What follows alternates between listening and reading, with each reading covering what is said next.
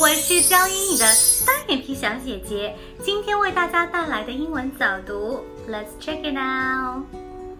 Life is like going backwards. You don't know where you are going, but you know where you have been.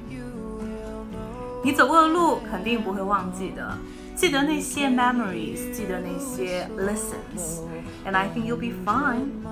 Don't overthink a lot, you know? Look forward to the future and do not panic about it. Give me a thumbs up and see you really soon. Love you.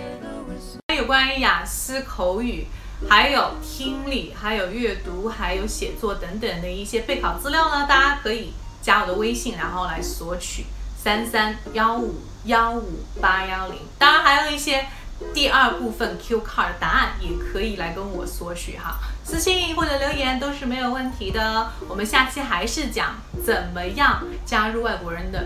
拜拜，ciao。